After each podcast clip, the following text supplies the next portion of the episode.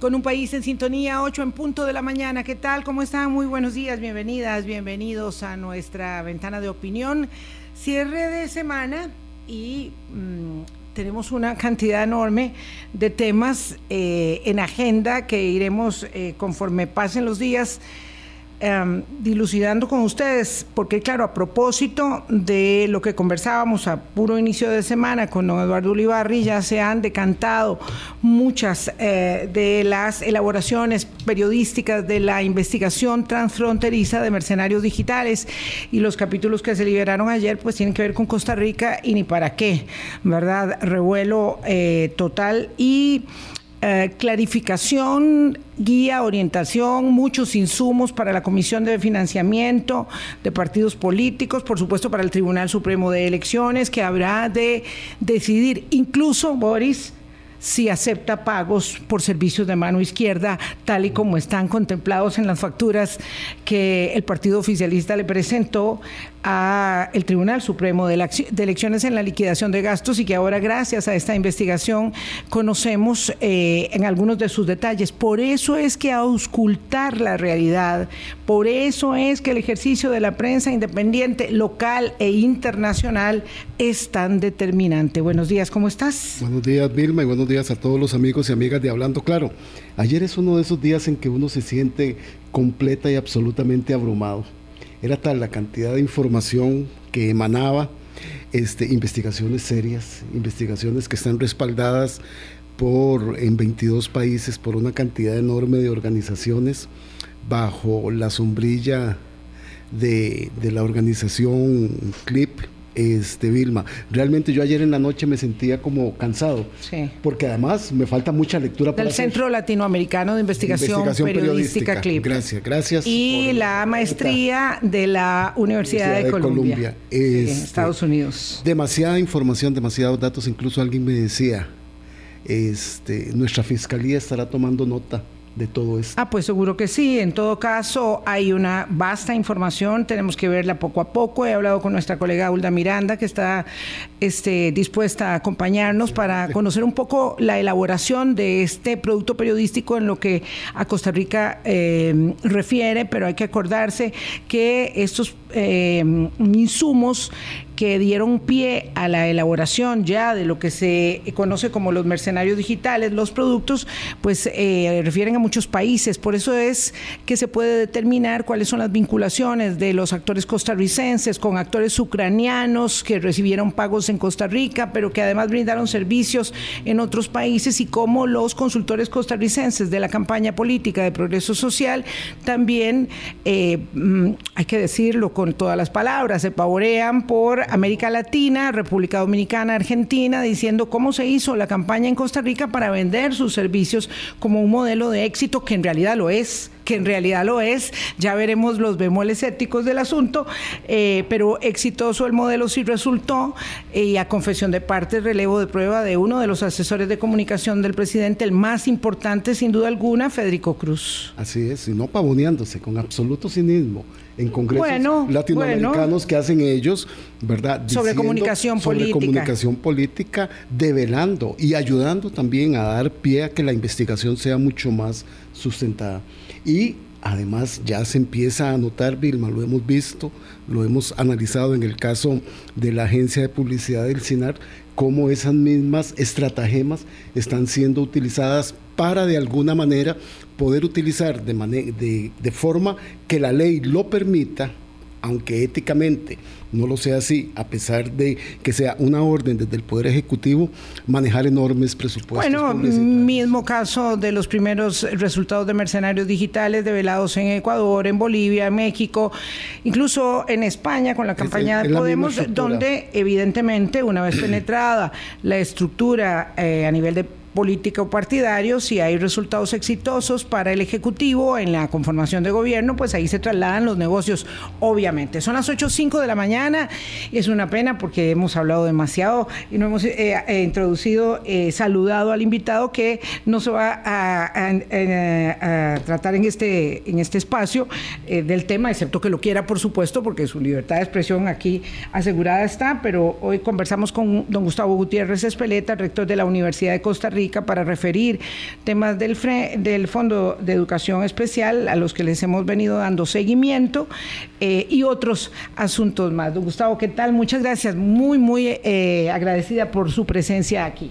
Muy buenos días, eh, Vilma y, Boris, y también las personas que nos escuchan en, hablando claro. Yo les agradezco mucho el, el, espacio y estoy completamente seguro que va a ser una plataforma muy importante para aclarar algunos temas al pueblo de Costa Rica, que eso es lo que nos interesa a las universidades públicas. Claro, no, y además es que esta investigación de mercenarios digitales, don Gustavo, deja muy claramente establecida otra ruta. Mentir, desinformar, debilitar y ponerle obstáculos a las instituciones públicas.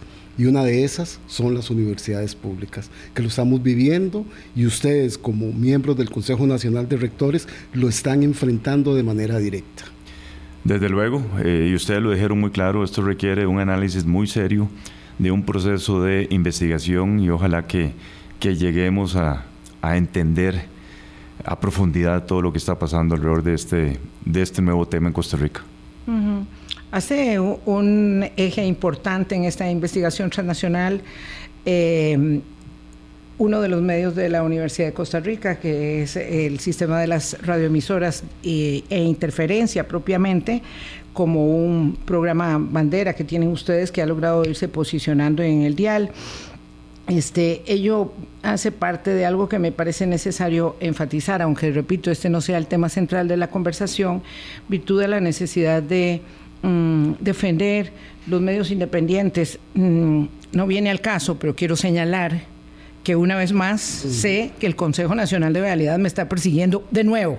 Es decir, no están descansando, no están descansando, están persiguiendo en el empeño con todo tipo de eh, irregularidades antes que liberar, perdón, don Gustavo, antes que liberar la famosa auditoría que se ha negado a los supuestos implicados y por supuesto a mí eh, en particular. Este, cuando se tiene la determinación de vulnerar a la prensa independiente y a otras instituciones que gozan de autonomía, nosotros en el caso de la prensa tenemos pues licencia social y una enorme responsabilidad porque hay mucha responsabilidad en ello pero una enorme autonomía como la Caja Costarricense de Seguro Social o el sistema de las universidades públicas.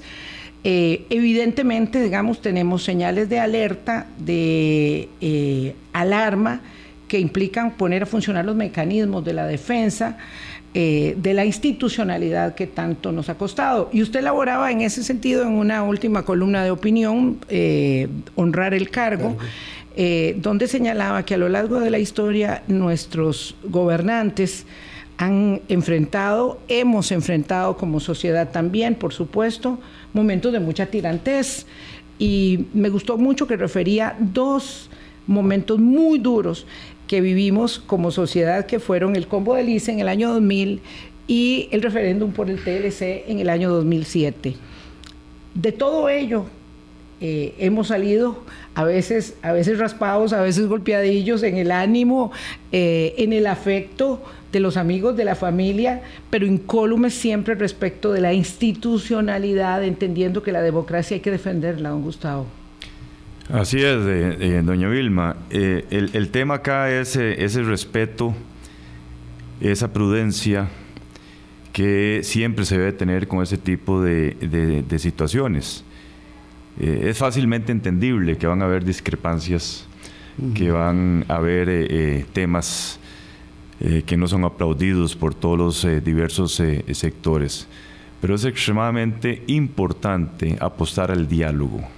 Y este es un llamado muy respetuoso que yo le hago al señor presidente eh, de la República, que apostemos al diálogo, que reunamos a todos los diferentes sectores eh, del país, a las instituciones públicas, porque tenemos mucho que aportarle al eh, país.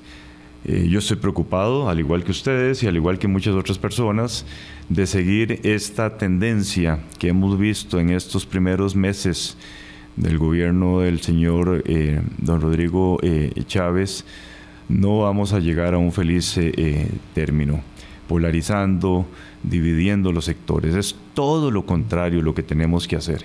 Entonces, un llamado muy respetuoso a, don Rodrigo para que nos convoque a un diálogo nacional.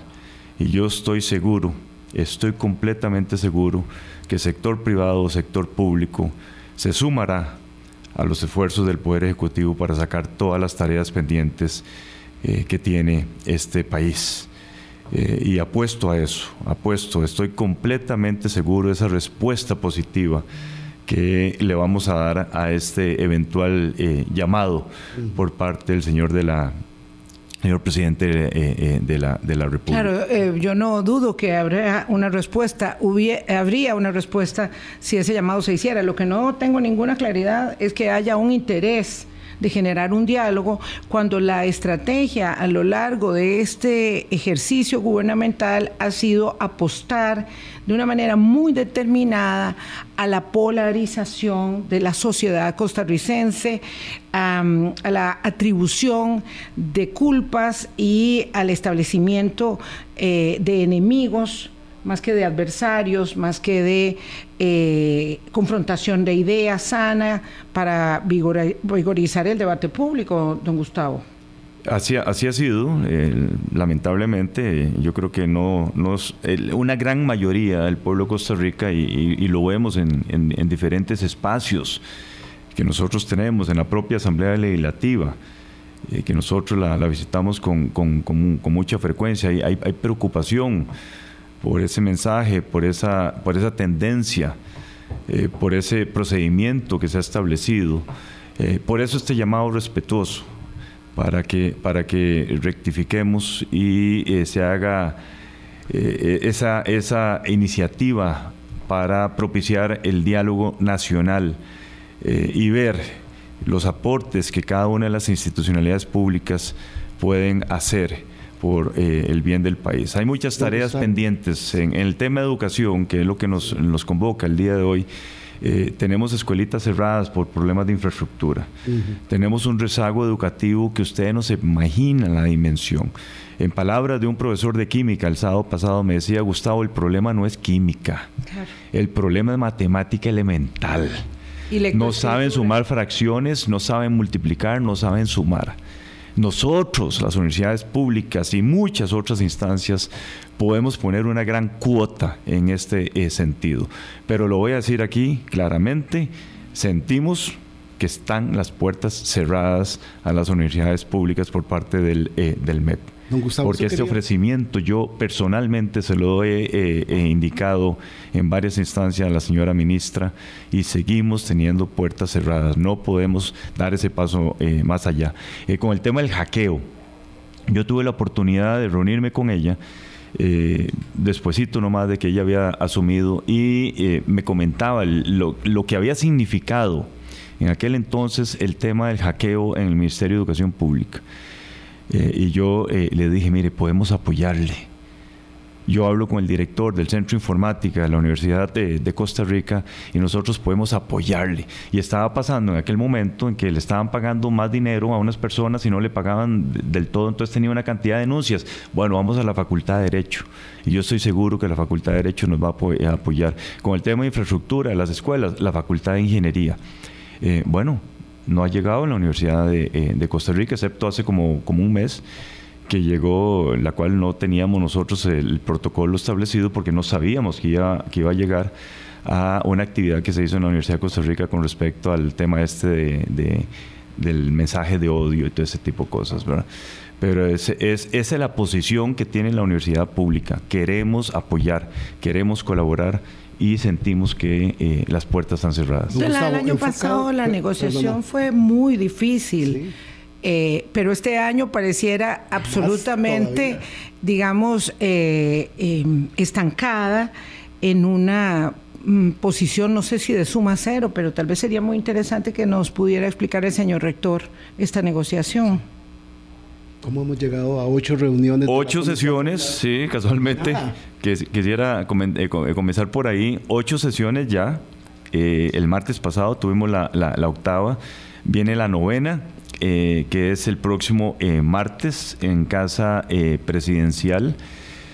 se nos fueron muchas sesiones hablando de, de, temas de los indicadores. Ustedes estuvieron muy al tanto de de, todo esto. Eh, e, eso se está trabajando por parte de los equipos técnicos del Poder Ejecutivo y por parte de las universidades eh, eh, públicas. Definitivamente habían avances concretos y llegamos a las reuniones y se intentaba politizar el tema de los indicadores. se dijo por parte de la señora ministra de de Mideplan, que nosotros no sabíamos el tema de los indicadores, cuando había gente especializada trabajando en eso. Afortunadamente ya se superó esta etapa y nosotros lo que presentamos el martes pasado fue una propuesta muy concreta. Muy concreta, se les entregó eh, eh, por escrito.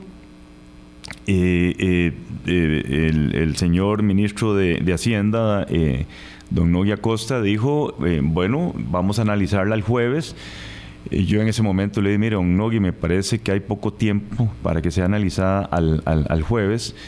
Eh, yo creo que es prudente eh, posponer la sesión del jueves para el, para el martes, para que ustedes tengan eh, más tiempo, asumiendo que ellos tenían que ir a la Basílica de Los Ángeles el miércoles y que había Consejo de Gobierno el jueves en, en, la mañana.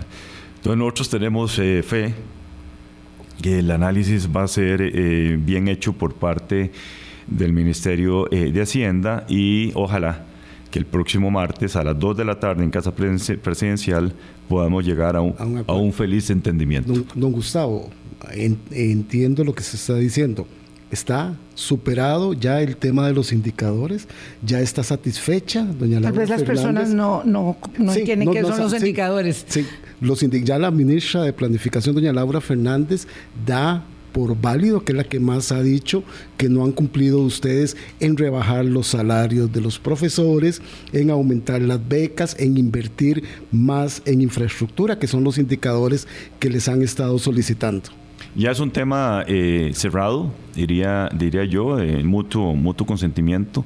Así fue indicado por eh, las autoridades del, del Poder Ejecutivo hace dos sesiones es un tema ya, ya, ya superado. Aquí entran otros temas como por ejemplo el bilingüismo, el acceso a las poblaciones eh, indígenas, el incremento en apoyos socioeconómicos para nuestras y nuestros eh, eh, estudiantes, el acceso a la regionalización, que todos estamos totalmente de acuerdo en que esto es extremadamente eh, importante. Entonces, para responder la pregunta, Boris, concretamente, ya es un tema superado, eso no está en, discusión en, este momento.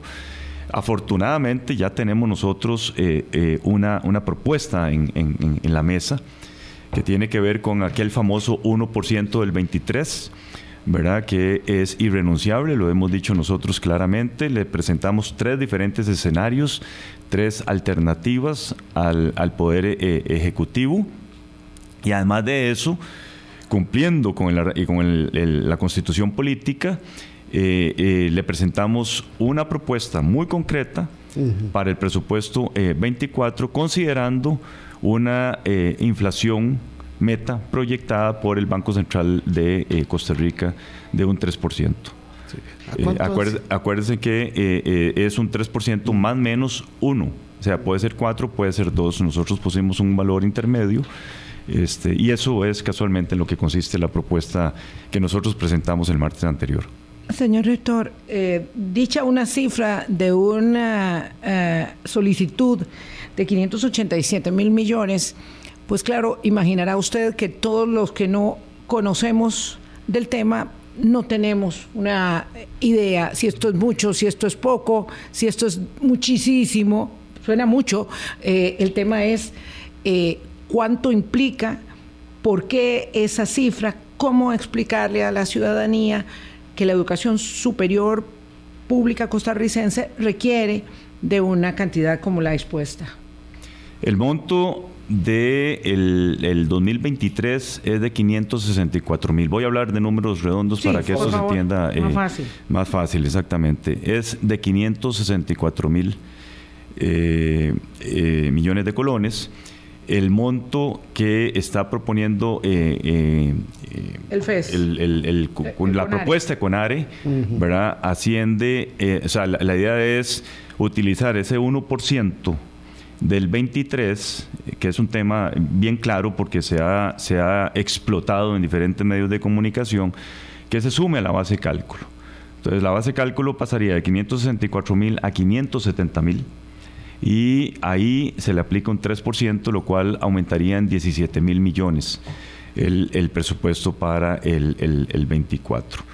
Entonces, nosotros consideramos que, como lo establece la constitución política, eh, es justo este incremento eh, del FES, que nosotros tenemos ya obviamente propósitos muy bien establecidos, que es incremento en el tema eh, de apoyos socioeconómicos para nuestras y nuestros estudiantes. Becas. Eh, con lo que, lo que conocemos como, como becas y otros apoyos.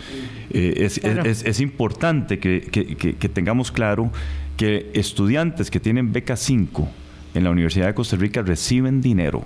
Esto no lo sabía el pueblo. me he dado cuenta yo en conversaciones que tengo informales con gente que... Yo no lo sabía. Sí. En mi tiempo solamente los que tenían beca 10 tenían dinero, los demás teníamos una disminución muy sustantiva de la cuota. Exactamente, o sea, hay gente que recibe eh, dinero y sin ese dinero... Eh, Vilma y Boris no pueden estudiar en una universidad pública.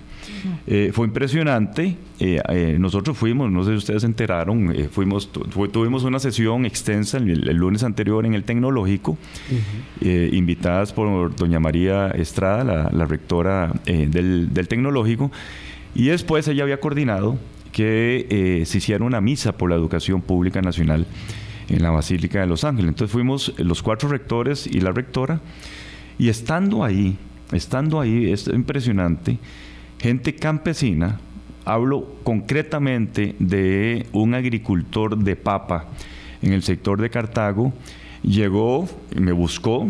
¿Cómo sabía que yo era el rector de la Universidad de Costa Rica? Ustedes me lo dirán, no tengo ni idea.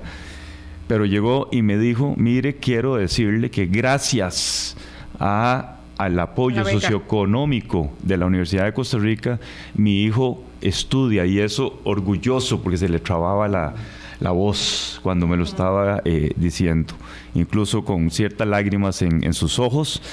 Eh, estudia una carrera de ingeniería en la Universidad eh, de, Costa Rica. Imposible, me decía este señor campesino, imposible que yo pueda apoyarlo con sus estudios. el muchacho estaba por ahí, yo le pregunté, lo llamamos y bueno, el muchacho me confirmó que tiene beca 5 y que recibe dinero y que además de eso también utiliza eh, las residencias. Eh, que tenemos las, las universidades públicas, que es otro apoyo eh, adicional que reciben nuestras y nuestros estudiantes. Y a propósito de eso, ahora tenemos un, problema serio de residencias en la sede del Atlántico. la sede del Atlántico nosotros es en Turrialba. Eh, que así, así se, le, se, le, se, le, denomina, en la cual tenemos una orden sanitaria por parte del Ministerio de Salud y no hemos podido nosotros enmendar este, este, este problemita y tenemos eh, aproximadamente 100 personas que no pueden residir en esta, en esta infraestructura. Y bueno, parte de todo esto de incremento eh, del FES constitucional, nosotros lo estaríamos utilizando para eh, remediar estos serios problemas que tenemos en, residencias. Tenemos que hacer una pausa. Quisiéramos saber, después de los mensajes, señor rector de la Universidad de Costa Rica, ah, cuál es en este momento el ambiente cara a la próxima reunión del martes, cuando eh, durante tantas semanas, además de los indicadores, también hubo una total eh, negativa al tema del, del 1% que ya se había establecido, porque estas cosas parecieran quedar claras respecto de lo que dice don Gustavo, pero resulta que siguen dando vueltas y siguen gravitando. Y entonces, bueno, y ahí, este, la circunstancia de que nos cuesta tanto escucharnos, ¿verdad? Con, con, apertura, sobre todo con determinación de eh,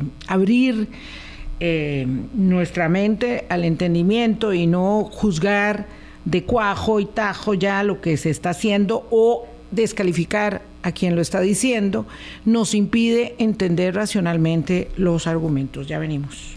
Colombia. Con un país en sintonía, 828, cierre de semana. Hoy viernes conversamos con el rector de la Universidad de Costa Rica, don Gustavo Gutiérrez Espeleta, a propósito de las negociaciones de eh, el Consejo Nacional de Rectores y el, el, Poder Ejecutivo, la llamada Comisión de Enlace para el FES del año entrante. Hemos dicho varias veces aquí con sus colegas, doña María Estrada y don Emanuel González, que la verdad, haber pasado la negociación del FES a una negociación, negociación anual después de la negociación quinquenal, claro que uno entiende por los, las circunstancias de la estrechez fiscal, ha sido un enorme dolor de cabeza, un gran desgaste para el Ejecutivo y un gran desgaste para los rectores que deben invertir no sé cuántas horas profesionales de su ejercicio eh, en este tema. De verdad que es muy, muy complejo, don Gustavo, y no sé cuál es su expectativa para la reunión del próximo martes. Eh, eso, es un excelente punto, eh, Vilma. ¿Cuánto le cuesta al país esos espacios? Porque no son, no son eh, eh, eh, cinco rectorías y cuatro ministerios, cuatro ministros o ministras y, un ministro. No, ahí hay un cuerpo de asesores acompañando el Poder Ejecutivo y acompañando a CONARE. Esto, esto es un espacio extremadamente costoso multiplicado por ocho al, día, al día de hoy. ¿verdad? O sea, sumemos sumemos. Eh, sería interesante hacer una valoración. Yo lo dije en una conferencia de prensa, yo no sé si ustedes lo, recuerdan, que esto nos obliga a nosotros a pensar, si no es quinquenal, como lo establece la constitución política, por lo menos por lo menos que sea cada dos años, cada tres años, porque eso le permite eh, tanto al Poder Ejecutivo como a CONARE eh, planificación. Y en la planificación yo creo que coincidimos y no vamos a abordar el tema. hay que apostar. Cinco rectores, cuatro ministros de Estado dedicados jornadas, jornadas enteras, ¿verdad? A establecer cada año cuánto sí y cuánto no es de verdad una percepción muy cortoplacista que tenemos de la planificación de la política pública educativa, eh, de la hacendaria, de todo. ¿Y qué esperan para la reunión del próximo martes, don Gustavo? Mire, bueno... Eh, novena décima? Eh, ojalá, ojalá que se cierre en la novena. ¿verdad? Que es la, del, martes. Es una propuesta muy racional por parte eh, de CONARE, con la mano en el corazón, eh, así lo indico. Eh, ojalá, ojalá que, que sea de beneplácito por parte del ministro de Hacienda, que tiene la, digamos, la responsabilidad la cartera. De, hacer el, el análisis respectivo y bueno, en el peor escenario, que nos hagan una, una contra-contra propuesta, porque la de nosotros es la contrapropuesta que inicialmente hizo eh, don, don, don Ogui.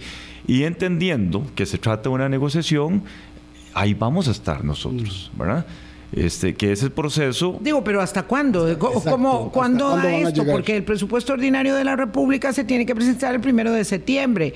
Entonces, ustedes ya llevan dos meses en esta cuestión, de pronto se interrumpe, vuelve a, a reanudarse, bajar un poco el tono. No sé si ha mejorado el tono de la negociación, el ambiente de la negociación entre ustedes, porque llegó un momento en que era muy evidente la tensión y mm, había una campaña, digamos, en TikTok respecto eh, de, mm, vamos a decirlo, demeritar, desacreditar el trabajo de las universidades públicas desde el Ejecutivo. Entonces, eh, pues eso parecía no ir a ningún puerto y estábamos todos esperando que se trasladaran a la Asamblea Legislativa por primera vez en la historia a negociar el fondo, lo cual horrorizaba a la Asamblea Legislativa, hay que decirlo.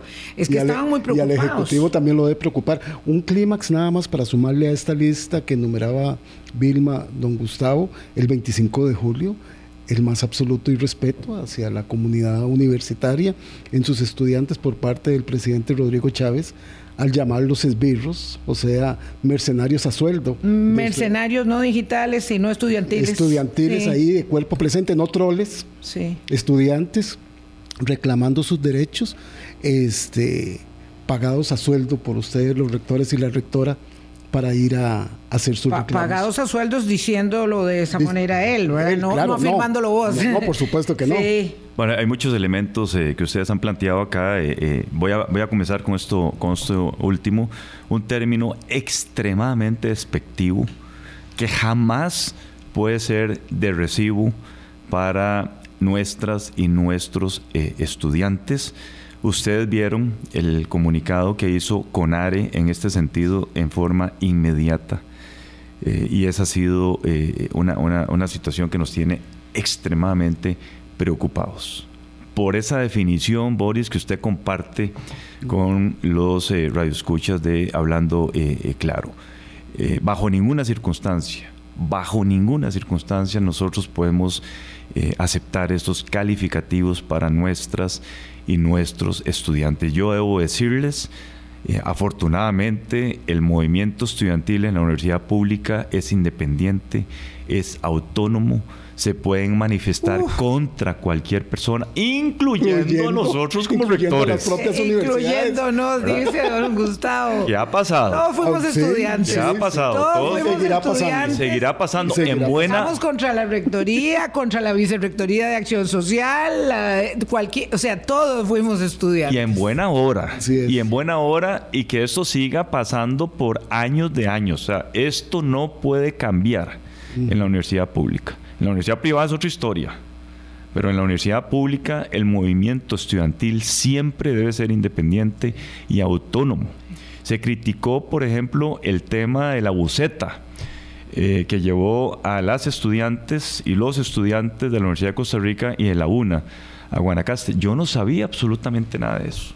Es una gestión que perfectamente la FEUR puede hacer. y puede hacer y seguirá haciéndola a, mí evidentemente me abordaron con el tema que si yo autoricé, yo no tengo que autorizarle nada al movimiento estudiantil. Eso. Eso, es, eso es parte de esa, de esa independencia. No, porque usted es el rector, no es el autócrata de la Universidad de Costa Rica. Exactamente, exactamente. Y, y debo de confesarles, yo no tenía idea ni de la manifestación y menos que se iba a utilizar una buceta solicitada eh, por, eh, eh, por la FEUR. Por la FEUR. entonces, eso, definitivamente, eso hay que bajarle dos rayitas, como dicen ahora. como dicen muchachos. cuidado que sean cuatro. eso jamás es de recibo, es muy preocupante y aquí una, una recomendación muy respetuosa al señor presidente de la República eh, que cambiemos ese discurso radicalmente. sumado a lo que decía Vilma, una cosa como esta ocurrida allá en Nicoya fue la antesala de la reunión número 8. ¿Cómo se torna el ambiente allí adentro en la comisión de enlace? Correcto. Eh, bueno, y, Vilma lo mencionó, eh, ha cambiado el, tono de las, de las negociaciones o de las conversaciones más que negociaciones, conversaciones entre el Poder Ejecutivo eh, y CONARE y la representante estudiantil que ustedes saben que este año es la presidenta de la Federación de Estudiantes de la Universidad de Costa Rica, eh, Karen Marín. Eh, en excelentes manos estamos, o está el movimiento estudiantil con Karen. han sido reuniones muy cordiales, muy respetuosas, eh, cambió completamente con respecto a... No sé si ustedes se acuerdan que en determinado momento eh, la señora eh, ministra de Educación me, me, tildó a mí de impertinente. ¿Se acuerdan que esa fue una, noticia pública? Usted ha llevado tantos epítetos, don Gustavo Gutiérrez, que yo realmente no, puedo llevar la cuenta de cuántos acumula y cuántos... Eh, bueno, y, vea qué curioso. No sé. Vea qué curioso. Ayer me llamó, eh, no, ayer no, el, el, martes me llamó una colega de ustedes eh, y me, me, hizo la pregunta que me llamó la atención, que qué problemas personales he tenido yo con el señor presidente de la República. Ninguno. Absolutamente usted ninguno. no con él, pero él con usted sí parece tenerlos, ¿verdad? Eh, eh, yo lo puedo entender muy bien, lo puedo eh, asimilar y entender muy bien, ¿verdad? Yo no tengo un problema personal con el presidente, pero estoy clara que él tiene un problema conmigo. Y tal vez a usted le pasa lo mismo, porque cada vez que en esa, mm, digamos, que en ese estilo, ¿verdad? dice Gustavo, ¿cuál? Eh, ¿Qué? apellido? Bueno, no, ni me lo recuerde, porque la verdad es que no quiero saber el apellido. Cuando él sabe perfectamente cómo se llama el rector de la Universidad de Costa Rica, pues evidentemente lo que hay es ahí, eh, eh, ahora que hablábamos del lenguaje más vernáculo, un ninguneo permanente respecto de la investidura del rector de una de las universidades más importantes de América Latina, que no es porque es Gustavo Gutiérrez Espeleta, que ya merece como persona respeto, sino porque es el rector, porque usted lo dijo, hay que honrar el cargo y la investidura, ¿verdad? Y el poder que se le ha dado a usted es una enorme responsabilidad sobre sus espaldas, pero el poder de cada ministro, el poder del presidente de la República como el máximo servidor público del país, eh, y ahí es donde las cosas empiezan a deteriorarse enormemente. Entonces sí pareciera haber alguna cosa personal. Eh, eh, más que personal, yo creo que es en contra de la institucionalidad pública, mm. en contra de la, de, la, de la Universidad de Costa Rica, en contra de las universidades públicas, pero, pero bueno, se ha, se ha, enfatizado, digamos, el, tema en contra de la Universidad de Costa Rica y lo personalizó. Eh, yo le, tuve que responder a esta, a esta colega eh, que una vez, únicamente una vez, he estado con el presidente de la República, porque nos invitó, de hecho, he sido el único rector recibido en la Casa Presidencial eh, Conare no ha tenido, no ha tenido esa, esa, posibilidad. Nos invitó el 27 de junio del año anterior. Estaba empezando. Empezando, eh, año, casi dos meses, ni, ni, siquiera, ni siquiera dos meses. Eh, fue una reunión eh, relativamente cordial en la cual nosotros llegamos a decirle, cuente con la Universidad de Costa Rica. Podemos aportar en esto, podemos aportar en esto, en esto, en esto, en esto. Aquí está presente la Universidad de Costa Rica apoyando eh, su gestión, porque el tema es país. El tema no es la gestión de don Rodrigo Chávez como presidente, no, el tema es país. Eh, eh, acordamos, déjeme decirle que acordamos hacer un taller en la cual nosotros le íbamos a presentar información, los datos, la evidencia que se requiere eh, para eh, ejercer acciones inmediatas en esto, en otro.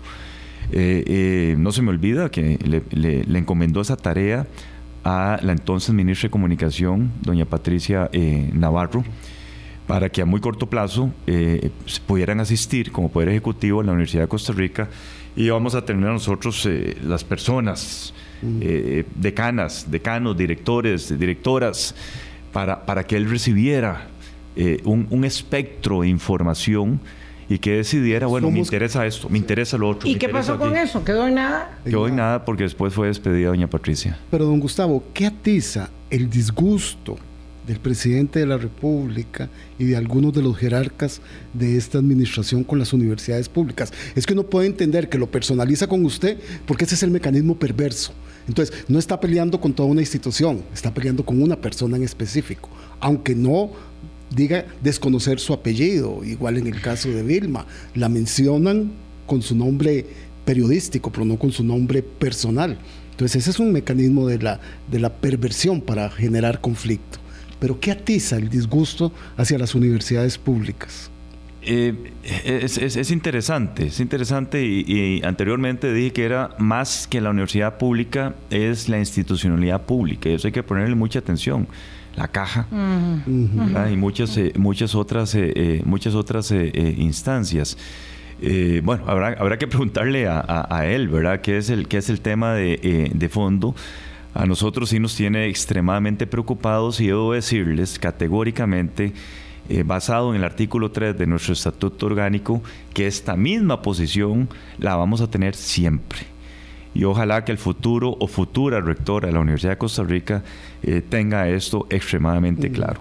Entonces nosotros vamos a estar velando por el agro, nosotros vamos a estar velando por la salud, vamos a estar velando evidentemente por la educación, por la cultura. Y vean ustedes que nos hemos pronunciado en todos esos campos y lo que me gané fue que ahora me arremeda. ¿verdad? Ustedes vieron ahí cuando salí remedándome. Pero, y qué interesante lo que usted acaba de decir es eh, que alude a un hecho de la vida que es incontestable, es la temporalidad del cargo. Entonces usted es rector de la Universidad de Costa Rica, pero luego ya no lo será. De, volverá a ser académico, volverá a las ciencias. Y el ejercicio de gobierno, donde se concentra el poder más significativo, del ejercicio de la cosa pública por cuatro años se acaba también, se acaba. Es decir, cuando uno eh, observa, bueno, yo a lo largo de 40 años, un montón de gobiernos, lo que va quedando, si lo que, si lo que vemos es tierra arrasada, ¿verdad? Entonces vamos malogrando el trabajo que hicimos, el terreno que recibimos para, para sembrar y abonar. Eh, y aquello nos va llevando eh, de castaño a oscuro, porque el cargo es finito, muy pequeño. En Costa Rica el ejercicio gubernamental es sumamente limitado. No sé cuánto tiempo le queda a usted, don Gustavo, de ser rector, eh, pero lo cierto es que es tan determinante airear, permitir que vengan nuevos liderazgos, que haya sangre distinta nueva, la de don Gustavo es bastante nueva porque es mucho más joven que yo, este, pero en todo caso distinta que eh, pueda recomponer los grupos colegiados, en el caso de ustedes el CONARE, pero en el caso del gobierno de la República, el presidente, el equipo de ministros, esto se termina. Sí, es temporal. Yo creo que eso, esa es la palabra eh, clave acá. Nosotros estaremos en la administración de la, de la Universidad de Costa Rica hasta el 31 de diciembre del 24. Es decir, estamos hablando ya de un año y, cuatro meses.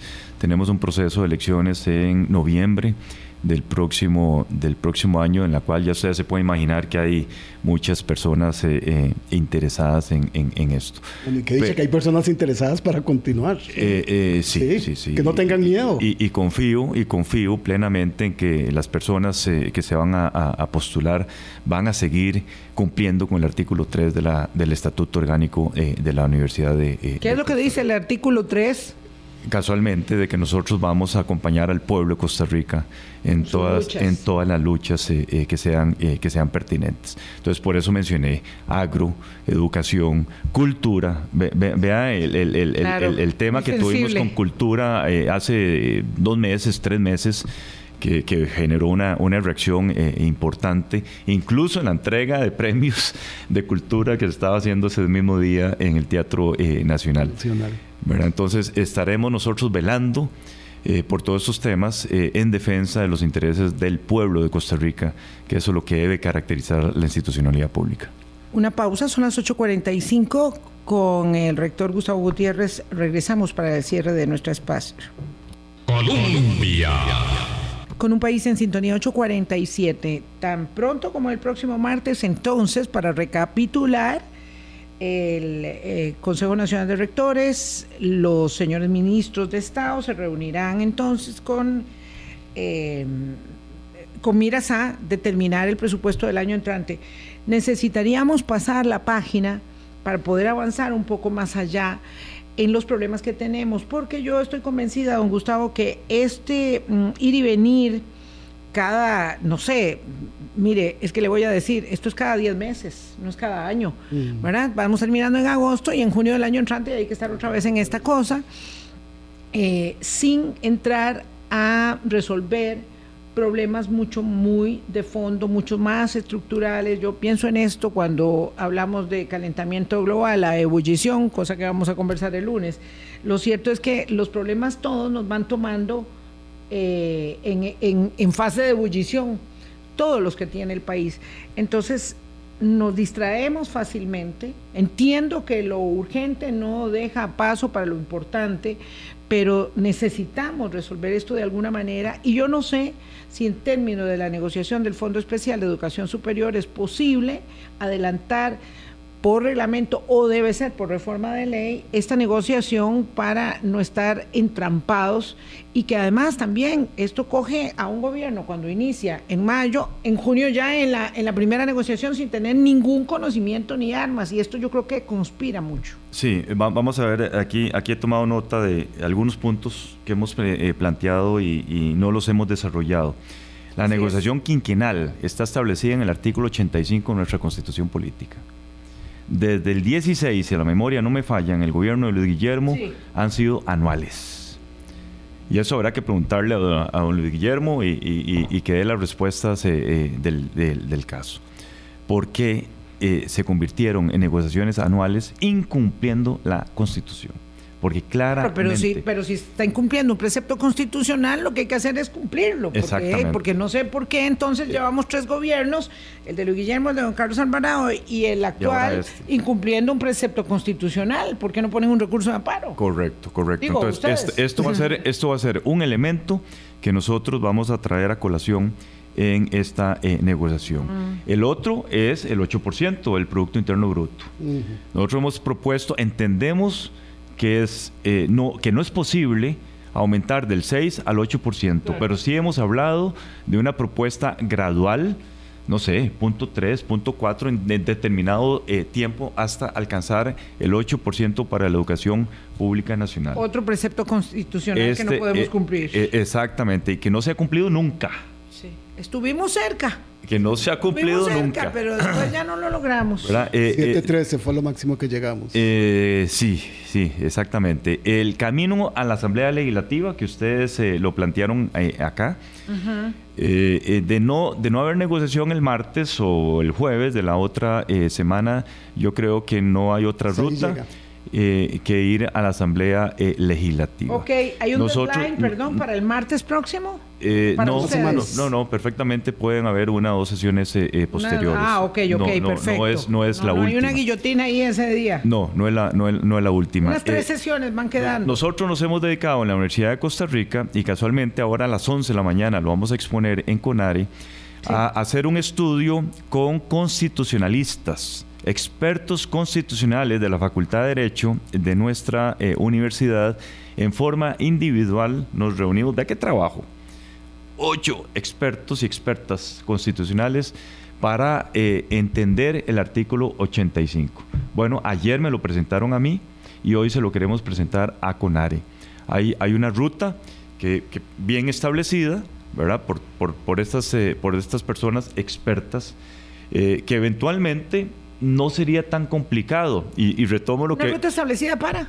Para, para? para que el tema de no resolverse entre el Poder Ejecutivo y CONARE se pueda resolver en Asamblea Legislativa. Eh, y debo decirles que eh, doña Vilma lo mencionó, eh, no se tenía claro este procedimiento. Sí, eso es así.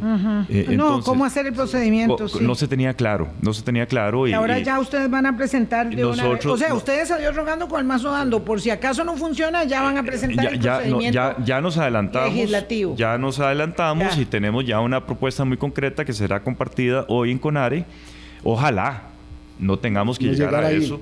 Yo creo que el, país necesita de, de un acuerdo el martes próximo. Ok, elemento noticioso es que el conocimiento de la propuesta será hoy. Hoy, hoy a las 11 de la mañana en Conare vamos a compartirla con, con, con la rectora, con los rectores y la representante eh, estudiantil.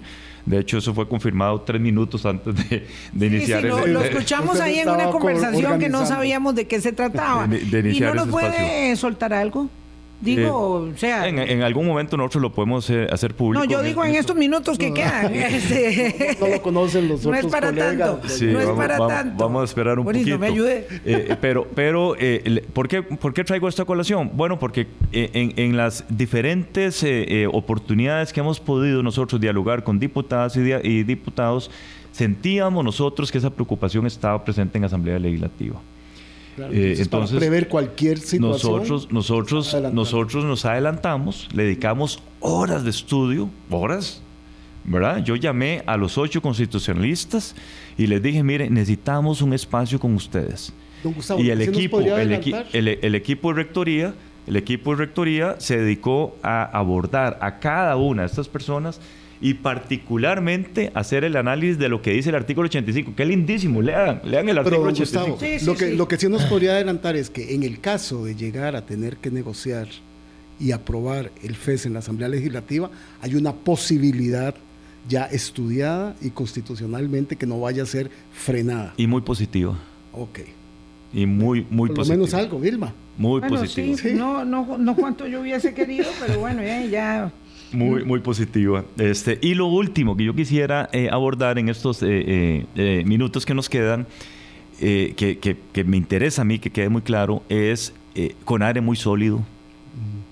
las, las, las, las, propuestas totalmente consensuadas. Y aquí eh, introduzco el excelente papel que ya Un refrescamiento enorme ha tenido esa, ese eh, órgano, colegiado. Ante las circunstancias. Eh, el, papel de, la representante del movimiento estudiantil, Karen, Karen Marín, presidenta de la, de la FEUR, extraordinario, extraordinario. Entonces, con ARE muy sólido, muy unido, eh, con un propósito muy claro que es en defensa de la educación pública nacional. muchos sectores apoyando. Y, muchos sectores que nos, han, eh, que nos han apoyado, al igual que nosotros hemos apoyado muchos otros sectores de, importantísimos del país. El artículo 85 de la Constitución Política, para que no se queden con la eh, inquietud, señala que el Estado debe dotar a las universidades estatales de recursos, de la posibilidad de rentas propias independientemente de las originadas en las mismas instituciones. Y bueno, eso abre todo el panorama para esta posibilidad que se avisora. Hágame un favor, lea el último párrafo. Bueno, por favor, doña Vilma. espere para ver. Ah, no, ya se me. me puso esa tarea y me asusté y se me fue. Se me bueno, el último, el, último párrafo, eh, no textual, evidentemente, de persistir el diferendo entre el Poder Ejecutivo y CONARE, eh, vamos a la Asamblea Legislativa. Eso es todo lo que dice.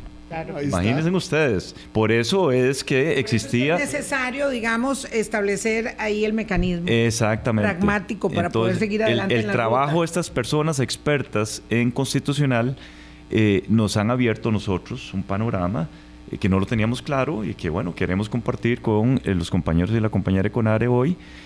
podemos ir a la Asamblea Legislativa perfectamente, pero sí, quiero ser optimista que el próximo martes eh, se podría eventualmente cerrar la negociación. Eh, eso de tener una argumentación eh, contundente para ir a negociar a la Asamblea Legislativa no deja de ser evidentemente una herramienta más del arsenal de la negociación para el próximo martes, incuestionablemente.